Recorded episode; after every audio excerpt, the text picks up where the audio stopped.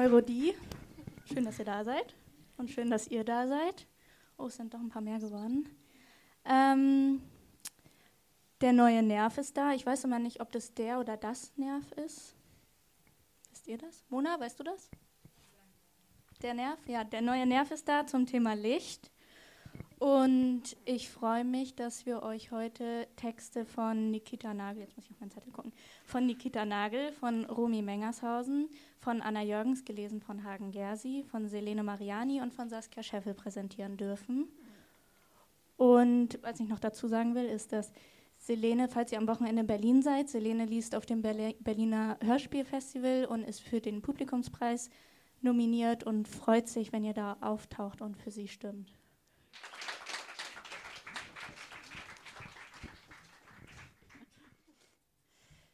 Looking for Light. Im Hildesheimer Stadtzentrum ist es nachts selten richtig dunkel. Von meinem Zimmer kann man die ausgeblichene Rückseite einer Häuserfront erkennen, deren stolze Gesichter zum Marktplatz zeigen. Über den changierenden grau bis ehemals gelben Fassaden geht der Dunst stets leicht ins Silber gegen drei Uhr nachts. Am Vormittag erlebt man ein sattes Mittelgrau. Wenn man Glück hat, Light Gray. Wenn man Pech hat, Dark Midnight Glow. Zwei Stunden später, um 12 Uhr mittags, dem hypothetischen Höhepunkt der Helligkeit, verlasse ich die Mensa und gehe die Stufen hoch über den Hof Richtung des Gehbaus.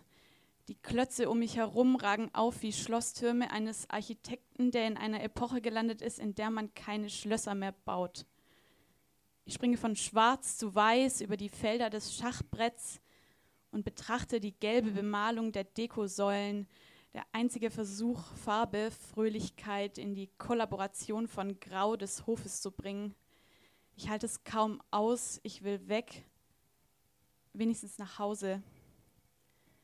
Um die frische Luft noch ein bisschen wirken zu lassen, gehe ich an den im Winter sehr lebhaften Bäumen der Marienburger Straße herunter. Schildstraße. Das Schild grell erleuchtet, das einzige, was in der mittlerweile kompletten Finsternis im Umkreis von 100 Metern auszumachen ist, wenn man von der schreiend blauen Aral mal absieht. Naja, ist ja alles, was man wissen muss. Falls man kein E10-Säufer ist, steht man jetzt da, wartet auf das rote Ungetüm mit seinen falschen Versprechungen vorne drauf in gelber Schrift Himmelstür. Innen verhindern Neonröhren die Zerstreuung durch das Außen und ermöglichen stattdessen die ausgiebige Musterung meines Profils. Nase zu spitz, Kinn zu weit nach hinten versetzt, müde Augen.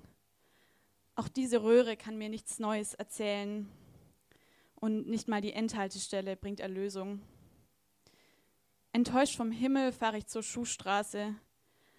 Dort drängen sich mir die Schaukästen der Geschäfte auf.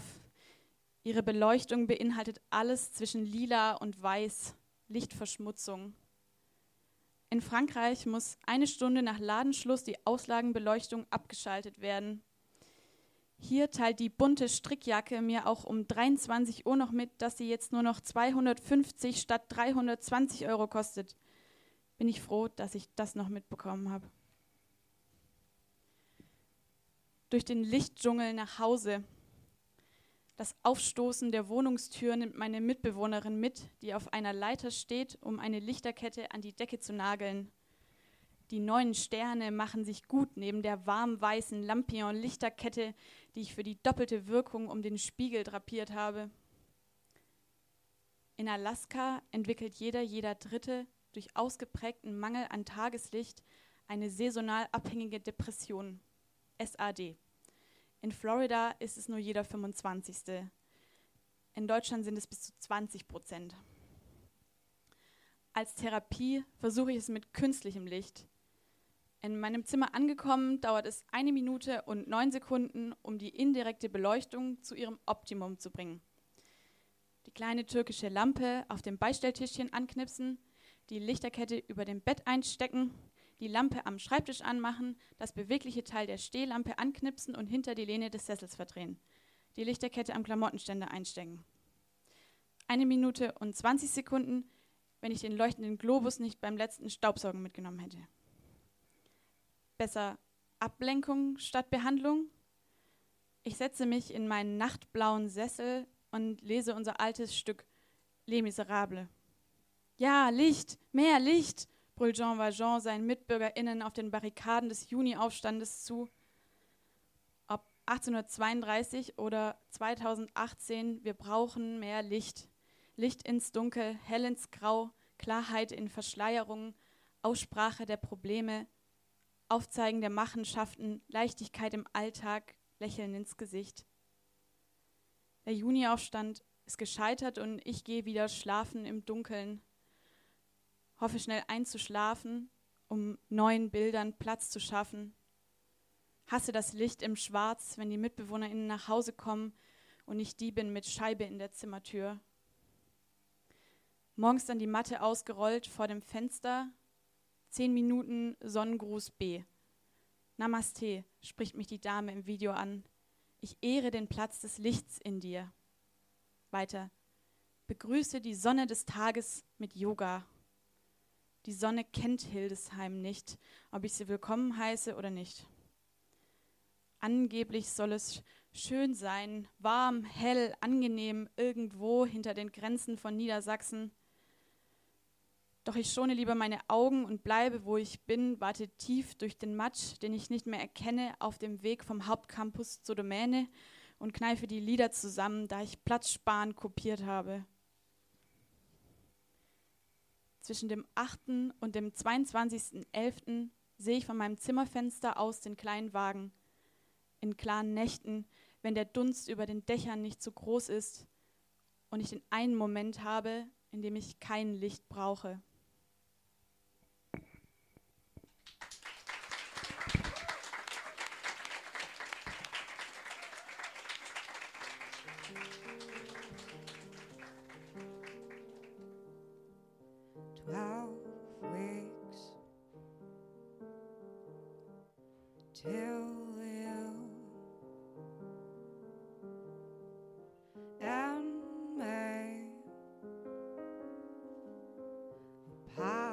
Certainly. It is my urge to push you away. Have you forgotten I told you in the beginning?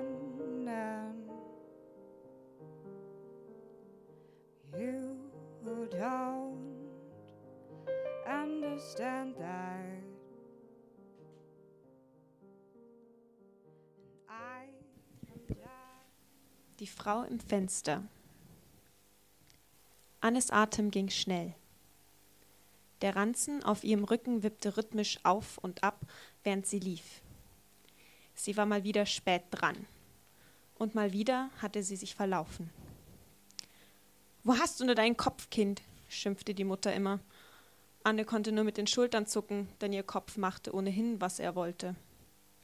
So wie heute Morgen. Der Schulweg war eigentlich ganz leicht. Aus der Haustür nach links, dann auf der großen Straße nach rechts, geradeaus über drei kleine und eine große Straße, noch einmal nach rechts und sie war da. Am Anfang war die Mutter immer mitgegangen. Doch inzwischen war Anne groß genug, alleine zur Schule zu gehen. Wäre der Kopf wäre nur der Kopf nicht auf die Idee gekommen, nach einem heimlichen Blick über die Schulter, ob die Mutter noch in der Tür stand, auf der großen Straße nach links zu gehen. Nur um zu sehen, wohin es da ging. Anne, da hinten darfst du bitte nie hingehen. Das hatte ihre Mutter gesagt, bevor Anne zum ersten Mal alleine gehen durfte und hatte dabei ihr strenges Gesicht gemacht. Warum denn nicht? Ach, Anne, hatte sie geseufzt und kurz überlegt, das ist ein Erwachsenenort. Kinder dürfen da nicht hin.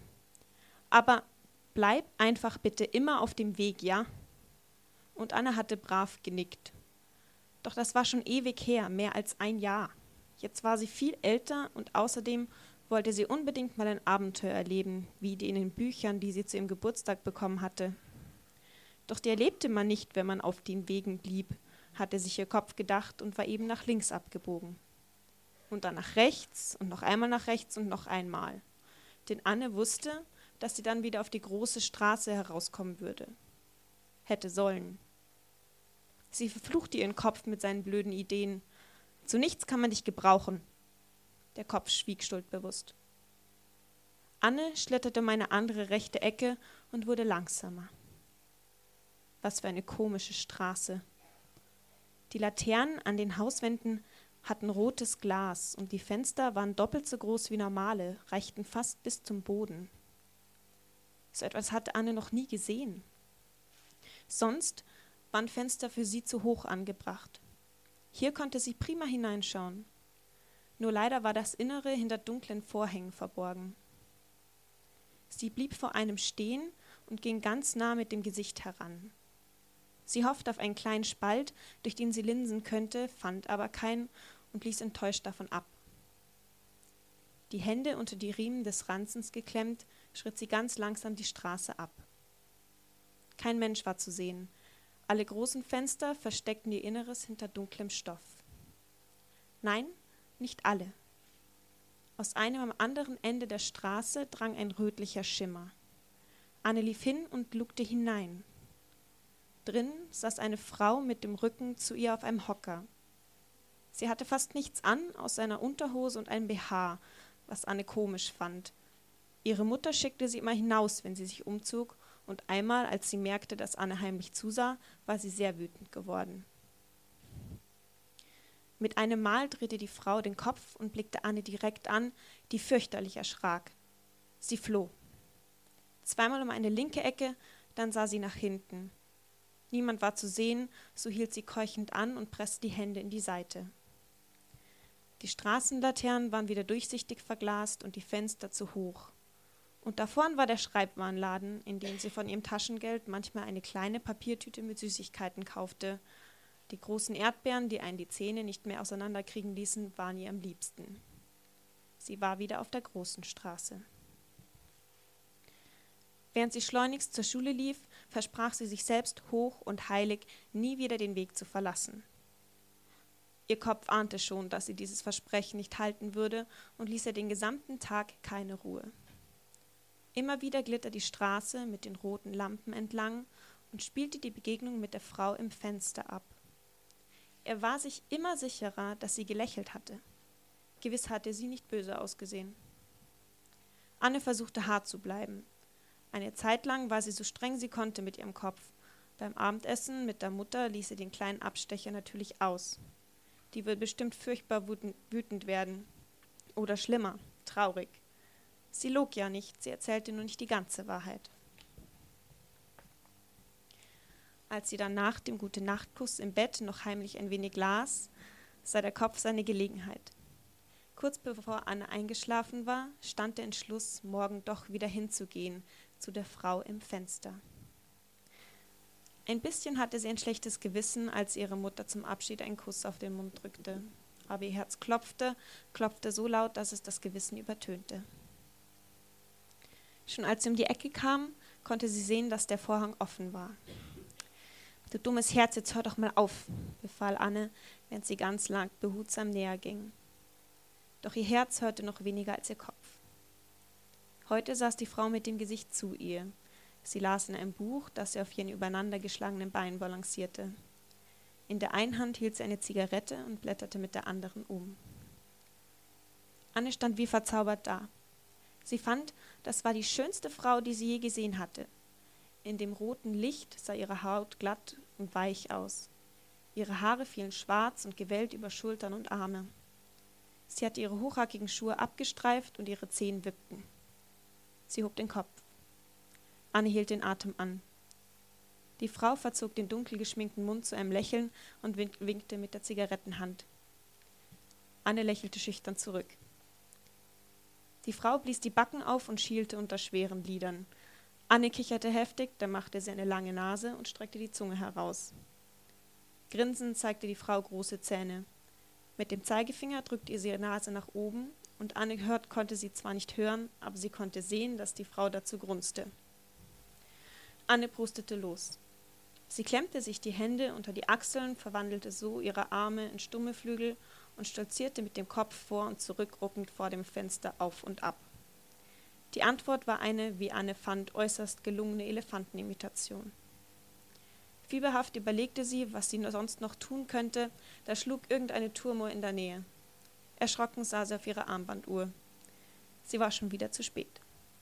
Entschuldigend winkte sie der Frau zu und raste zur Schule. Anne, so kann das nicht weitergehen, empfing sie der Lehrer. Sie nickte, sah zu Boden und versuchte einigermaßen zerknirscht auszusehen. Ich werde wieder deiner Mutter schreiben müssen. Das ließ sie dann doch besorgt zurück, aber nicht für lange, denn ihr Kopf war schnell wieder bei der Frau im Fenster. Sie wollte unbedingt wieder dahin. Da waren Kopf, Herz und Anne einer Meinung. Inzwischen waren ihr auch gute Tiere eingefallen. Sie würde einen Fisch machen, einen Löwen, einen Pinguin die Schulglocke riss sie aus den Träumereien. Um sie herum packten ihre Mitschüler zusammen. Was ist mit Mathe? Echt, Anni, Herr Müllersen hat doch am Montag gesagt, dass es heute ausfällt. Das hatte sie ganz vergessen. Annes Gesicht hellte sich auf. Ihre Mutter war noch in der Arbeit und würde sie erst in zwei Stunden erwarten. Das waren zwei Stunden, die sie in der Straße mit den roten Lampen verbringen konnte. Doch Enttäuschung durchflutete sie, als sie vor geschlossenen Vorhängen ankam. Sie verweilte auf den Zehen wippend, unschlüssig, was sie tun sollte. Dann bemerkte sie, dass bei einem anderen Fenster rotes Licht hervorblitzte. Dort waren die Vorhänge nicht ganz zugezogen. Anne trat näher, so nahe, bis ihr Atem an der Fensterscheibe beschlug. Mit dem Ärmel wischte sie darüber und sah durch den Spalt. Da war eine Frau auf allen Vieren mit gesenktem Kopf. Ihre Haare fielen bis auf den Boden und versteckten das Gesicht. Hinter ihr ein Mann auf den Knien. Rhythmisch bewegt er die Hüfte vor und zurück, das Gesicht zur Decke gewandt, die Augen geschlossen. Da warf die Frau den Kopf zurück, ihre Haare flogen. Weit aufgerissene Augen starrten auf Anne. Sie starrte zurück.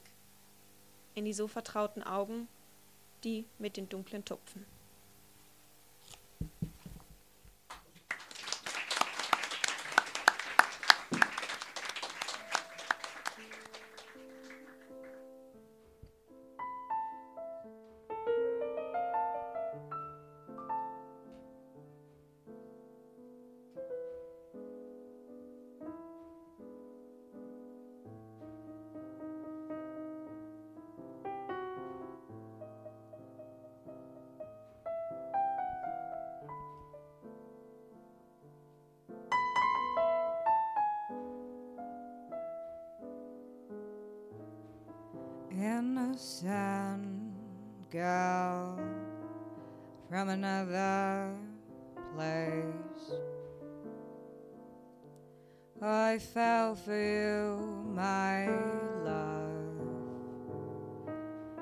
You had my heart, you had my all, and then just threw it away.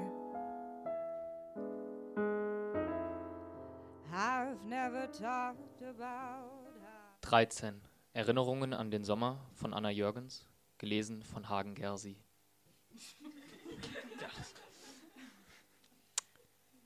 Marlene blinzelt. Ihre blonden Wimpern haben gegen das Sonnenlicht keine Chance. Ihre Zehenspitzen tanzen in der Luft. Sie sitzt da, ihr Bein dicht an den Körper gepresst. Schaut in die Ferne, während sie sich die kirschroten Finger ableckt. Es summt in der Luft. Sophie wohnt nicht weit von der Autobahn. Die Autobahn führt Richtung Süden. Südlicher als Sophie je war. Weit weg, nach Italien auch. Beide sitzen auf dem Balkon und starren in den Himmel. Sophie sitzt schon zu lange hier, ihre Augen fangen an zu runzeln und die Haut wird faltig.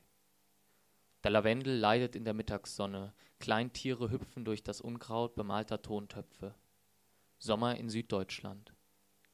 Marlenes schmales Gesicht zuckt und verzieht sich unmerklich, als sie auf den harten Aprikosenkern trifft und ihr dieser in die Wange schneidet. Die unschuldige Sommersprossenhaut wölbt sich kurz auf, sie zuckt im Schmerz und in der Überraschung. Unten hängt die weiße Wäsche vor dem trockenen Grün. Das ist doch total eklig, sagt Sophie jetzt und blubbert die Bananenmilch auf. Eine Wespe fliegt um Marlenes dicke, blonde Haare und sie wedelt sie gelangweilt beiseite. Ach was, das ist schon in Ordnung, das ist ganz normal, entgegnet Marlene. Sophie erkennt eine Vielzahl von Mückenstichen an Marlenes Armen und die Ahnung starker Fingerabdrücke. Marlene guckt sie nicht mehr an und kratzt sich die frischen Sommersprossen an den Schultern. Marlene und Sophie. So viele Sommer wurden diese Namen schon in einem Atemzug gerufen. Das ist ganz normal in Italien, so sind Männer einfach, das verstehst du nicht. Hinter den dreckigen Fensterscheiben in der kühlen, dunklen Wohnung, weit dort hinten piepsen Videospielgeräusche aus dem Kinderzimmer durch den Flur und die Küche auf den Balkon. Marlene und Sophie essen salzige Mandeln und matschige Aprikosen und spucken Kirschkerne von der Balkonreling. Sophie schüttelt den Kopf. Ich weiß nur, dass ich das niemals mit mir machen lassen würde. Ach, Gar nichts weißt du. Woher denn bitte? Marlene wendet den Blick ab, fliegt sich den Zopf zur Seite, wie ihre Mutter das immer macht, ihre von der Sonne gebleichten Haare blenden fast. Viel älter sieht sie aus, denkt Sophie, wie sie in die Ferne der Autobahn schaut, in die Richtung, die in den Süden weist, zurück in den anderen Sommer also. Wie sie die Augen schmal macht und den Edbear Lipgloss auf den Lippen zerreibt. Fast wie 15. Süße 13, so süß wie Kirschenfleisch.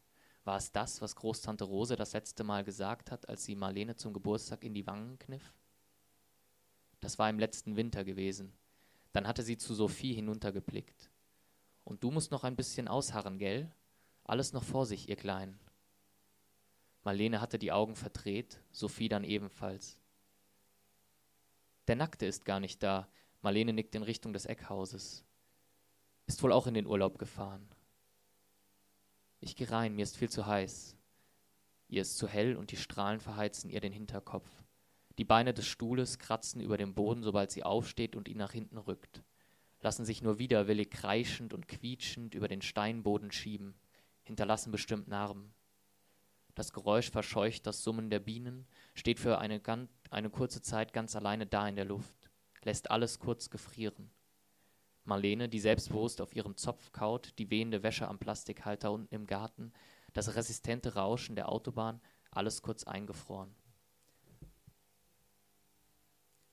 Schockstarre in der süddeutschen Sommerhitze. Sophie greift ihr Glas, zieht die Zwillingskirschen von den Ohren und legt sie wieder in die Schüssel, deckt die aufwirbelnden Fruchtfliegen behutsam zu, während Marlene sie nachdenklich beobachtet. Wenn du wüsstest, sagt sie, während Sophie die Balkontür aufschiebt, wenn du wüsstest, wie heiß es in Italien ist. Sophie ist blind und ihre Augen tränen, sobald sie in die kühle Wohnung tritt. Sie erkennt lediglich wohlbekannte Schatten in der Schwärze. Es wird dunkelgrau, dann schimmernd bläulich. Das Licht flutet durch die Fenster hinter ihr und hebt den ganzen Staub in die Luft, der jetzt durch die stillgelegte Küche schwimmt. Ein Glas Sonnenblumen, den den Kopf hängen lassen, Servietten und Geschenkpapier, Überbleibsel vom Vortag. 13 kleine Lichter. Für Sophie diesmal. Sophie beobachtet Marlene, kühlt ihre Hände am metallenen Ofen. Im Hintergrund, da hinten im Zimmer, tönt noch immer das ewig eingespielte Geräusch von Nintendo und konzentrierten Kinderfingern. Vor ihr auf dem Balkon brutzelt und verbrennt Marlene in dem blendenden Draußen, gart bis zur Vermatschung.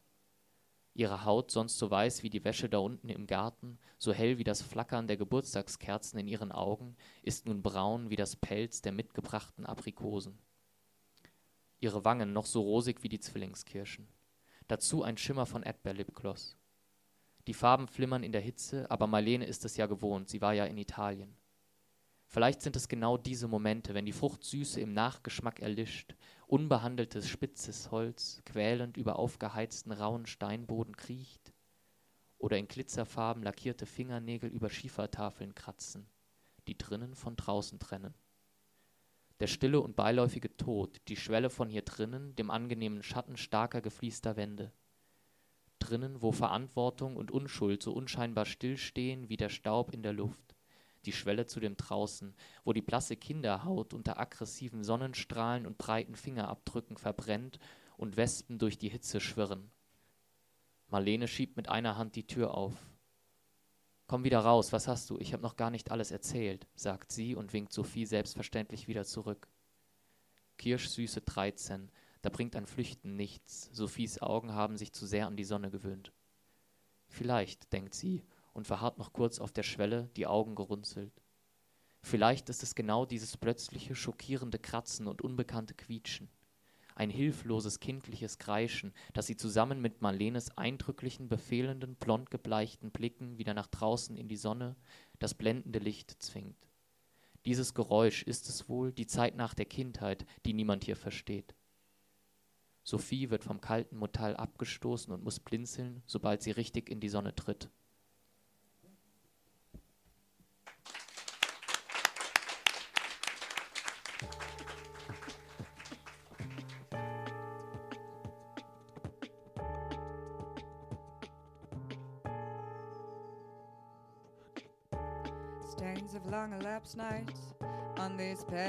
Sheets of mine have left me to remember how I touched you in the first night of May.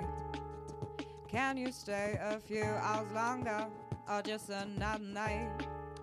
Can you stay a few hours longer or just another night? My heart's honesty is fucking with my head sphere of possibilities, possibilities, possibilities. The scenery that's messing with all these. Figur ohne Mund. Der Kopf der Mutter lag schwer am fleckigen Kopfteil des Sitzes. Unter ihren Augen, die aus dem Fenster starrten, war ihre Haut gräulich rot, und das darüberliegende Make-up war nicht mehr so gleichmäßig, wie sie es am Morgen aufgetragen hatte. Es sammelte sich in vielen kleinen Fältchen und schien diese dadurch noch mehr zu betonen. An ihren Schläfen ging dickes, hellbraunes Haar in schwarz gefärbtes über, das in einem perfekten Zopf zusammengehalten wurde. Ihre Hand auf der Lehne hielt einen Thermobecher, den sie völlig vergessen zu haben schien, denn sie nippte kein einziges Mal daran. Ihr Sohn saß ihr gegenüber. Er beugte sich über den kleinen, ausklappbaren Holztisch, während er mit Kugelschreibern auf einem Zettel herumkritzelte. Seine Mutter nickte hin und wieder und löste ihren Blick nur, wenn er unruhig wurde, um dann Dinge zu nennen, die er zeichnen oder schreiben sollte. Schließlich war das Bild fertig, und unter begeisterten Juchzen ihres Sohnes schob sie es in die durchsichtige Kunststoffhülle ihres Bechers. Zwischen Blumen, Sonnen und Häusern stach eine Zeichnung besonders hervor, eine schwarze Figur ohne Mund. Die Mutter sah wieder aus dem Fenster. Schneeflocken flogen vorbei, von nichts, von, umgeben von nichts als Schwarz und hin und wieder Lichtflecken. Der fast leere Zug bewegte sich mühe und beinahe lautlos. Über das sanfte Surren erhoben sich die Stimmen von Mutter und Kind. Kann ich bei Opa schlafen? Das musst du mit Papa besprechen. Ich will, ja, aber Papa möchte sicher. Red einfach mit ihm, wenn wir da sind, sagte sie und fuhr sich durchs Haar, so als wäre sie gern mit allen Fingern durchgefahren, wollte aber ihre Frisur nicht durcheinander bringen. Dann legte sie ihr Smartphone und ihre Kopfhörer in die kleine, speckige Hand ihres Sohnes, dessen heller Hals plötzlich fleckig rot angelaufen war. Er vertiefte sich in seine Kinderserie und wurde still. Irgendwann rief er Mama, ein Anruf. Sie streckte langsam die Hand aus und nahm das Handy und die Kopfhörer entgegen, die er sich gewissenhaft einen nach dem anderen aus den Ohren stöpselte. Wie es mir geht? Gut. Ach das. Sie fuhr sich erneut übers Haar, diesmal jedoch kräftiger, und einige Strähnen fielen ihr nach vorn in die Stirn. Gestern im Briefkasten. Ich äh, bin jetzt Hauptschuldige. Hab ne Vorladung für Montag. Ihre Stimme klang fest und passte nicht zu der Träne, die über das Grau-Rot unter ihrem linken Auge lief und auf ihrem Wangenknochen hängen blieb, da, wo ihre Haut so hell war wie die ihres Sohnes. Ach, mach dir keine Sorgen, sie lächelte. Für ein paar Tage nach Stralsund mal raus aus allem. Sie ließ das Handy sinken und sah dann wieder schweigend aus dem Fenster. Was ist da drin? fragte ihr Sohn leise. Sie folgte seinem Blick auf den Becher in ihrer Hand. Kaffee. Ist der heiß? Der ist alle. Gib ihn wieder her. Er kicherte und wedelte mit dem Becher herum. Die Flecken an seinem Hals waren verschwunden. Sie konnte ihre ernste Miene nicht halten, als sie ihn ansah, wiederholte trotzdem: Gib ihn wieder her, Marvin. Dann prusteten beide und sahen sich an. Der dunkle Teil unter ihren Augen war zusammengeschoben, kaum noch sichtbar. Dann war er wieder da und Marvin gab ihr den Becher zurück. Guck mal, Mama, sagte Marvin, da ist Fina. Sie folgte seinem Blick. Ist sie nicht mehr zu Hause im Stall? Er schüttelte den Kopf. Ein Hochhaus, rief er wenige Minuten später. Und dann, ich glaube, das war eine Kirche. Beide blickten hinaus in die Dunkelheit, als ob sie hinter ihrem Spiegelbild etwas sahen, das für niemanden sonst existierte.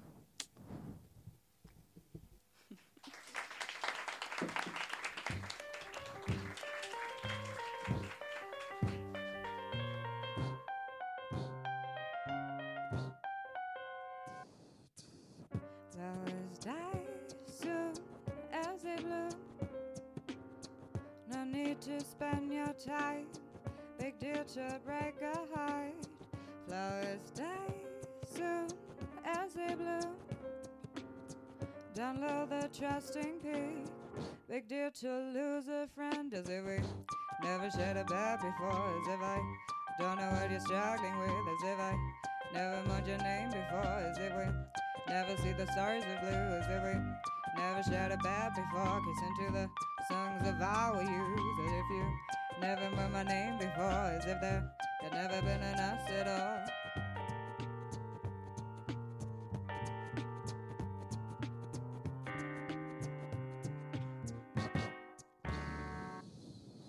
Flowers die soon as they bloom. No need to spend your time. Deal to break a heart. Flowers die. Shine Bright Like a Diamond aus dem Tagebuch eines Ohrwurms. 12. August. Du läufst im Dunkeln durch den Regen, durch den Schlamm und durch Pfützen, in den Händen die triefenden Schuhe und an den Füßen den tropfenden Matsch. Es ist kalt. Wie kann es im August nur so kalt sein? Hinter dir singen die Freunde ein Lied. Sie singen laut, voller Energie. Ist schließlich Festival. Und egal ist der Regen und egal ist der Schlamm. Du kennst das Lied. Find light in the beautiful sea, I chose to be happy. Das ist doch von, also, na, ist dir eigentlich auch egal von wem. Es ist kalt und du bist müde. Dir ist der Regen nicht egal. Ja, obwohl Festival. Du hättest an Gummistiefel denken sollen. Oder an einen dickeren Pullover. Ersatzsocken? Du hast deine Mutter im Ohr und bangst, dass dein Zelt standhält. 16. August. Du bist viel unterwegs in den letzten Tagen. Semesterferien-Wochenprogramm. Kein Stillstand, keine Pause, keine Ruhe. Du willst das volle Leben und noch mehr. Schwimmen, spielen, kochen, tanzen, freihändig Fahrrad fahren und von vorn. Schwimmen, spielen, kochen, tanzen, singen und was man noch so macht auf den mit Filtern belegten Beweisfotos. Eye to eye, so alive, we beautiful like diamonds in the sky. Diamonds, Vienna. Das Lied bleibt in den Kopf Köpfen hängen. Du lächelst milde. Oder hochmütig, wie man es nimmt. Du kriegst so schnell keinen Ohrwurm. Du bist ganz sicher. So leicht geht das nicht. 20. August. Heute Stillstand, heute Pause, heute Ruhe. Du liegst, liegst auf dem Rücken im Gras, blinzelst in die Sonne und summst. Shine bright like a diamond, shine bright like a diamond. Mist. 23. August. Wenn man Schluck auf hat, soll man mit Nase zu Wasser trinken. Wenn man Wasser im Ohr hat, soll man auf einem Bein hüpfen und den Kopf schräg halten. Wenn man vom Kopf schräg halten Nackenschmerzen hat, soll man Wärmepflaster draufkleben. Nichts davon hilft. Du hast es trotzdem probiert. You a shooting star, I see, a vision of ecstasy. 24. August. When you hold me, I'm alive, we're like diamonds in the sky. Es ist spät. Ziemlich spät. Du sitzt in der WG-Küche von Freunden, von Freunden, von Freunden und führst seit drei Stunden eine Diskussion über Ohrwürmer. Es ist die Art von Diskussion, die einiges an Wein und Nähe zum Sonnenaufgang zur Voraussetzung hat. Ohrwurm. Komisches Wort. Wenn einmal der Wurm drin ist. Haha. Für dich sind Ohrwürmer wie Jucken im Kopf. Nee, Ohrwürmer sind wie eine hängen gebliebene Sch Schallplatte. Nee. 25. August. Du hast gehört, dass es helfen soll, das Lied zu Ende zu hören. Manchmal zumindest. Du hast es versucht, aber sobald du dich nicht konzentrierst, feel the warmth will never die, we're like diamonds in the sky. Du kannst nicht schlafen. In deinem Gesicht schimmert das bläuliche Licht des Laptops. Die Top 3 Ohrwurmlieder laut Google: Wannabe, Eye of the Tiger, Just Dance. Den Text von Diamonds hast du auch gegoogelt. Vielleicht hilft es ja, wenn du das Lied selber zu Ende singen kannst. 26. August. Spieleabend. Erklär mal Kerze. Möglichst wenig Worte, eigentlich nur eins, aber nicht Licht, Wachs, Docht oder Feuer. Du grübelst. Du darfst nicht lange grübeln.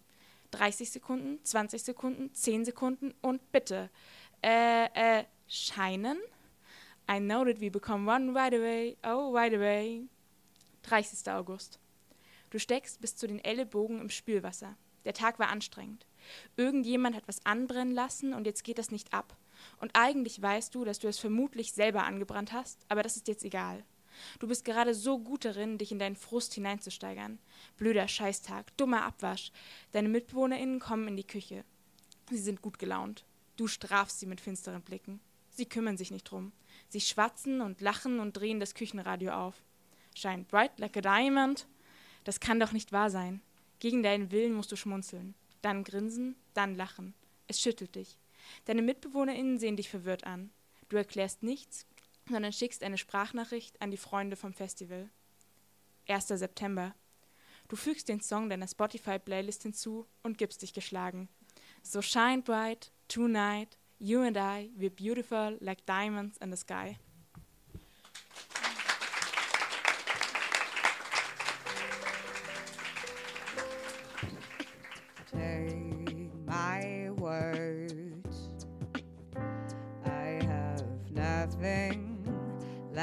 To say. One last kiss, pretend. And then we'll just be friends. The rose turned into light. Seeing the sunrise at Sacre Coeur.